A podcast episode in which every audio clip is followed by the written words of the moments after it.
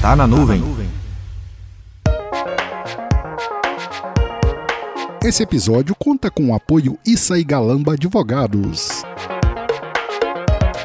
Advocacia personalizada, direito cibernético, propriedade intelectual e assessoria jurídica é com Issa e Galamba Advogados.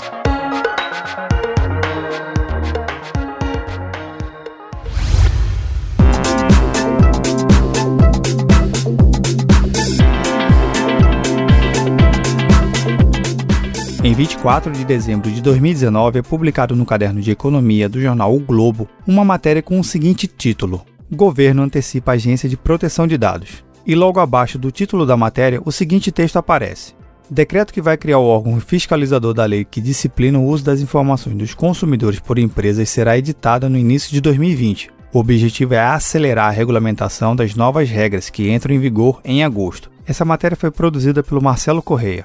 Uma pergunta no ar que fica é o seguinte: se até o governo está se preparando e organizando para criar mecanismo de controle, o que está faltando para você se organizar também?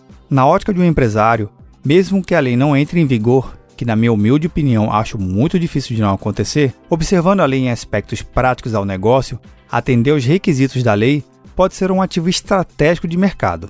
Afinal de contas, qual cliente não gostaria de saber que a empresa tem medidas de segurança e que realmente se preocupa em implantar técnicas para proteger suas informações? Alguns podem até achar que proteger as informações dos clientes deveria ser encarado como um dever e não uma obrigação.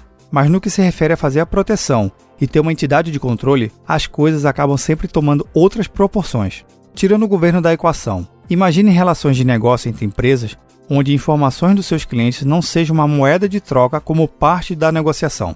Consegue imaginar? A LGPD é uma ótima oportunidade de você construir relações de negócio com foco no negócio.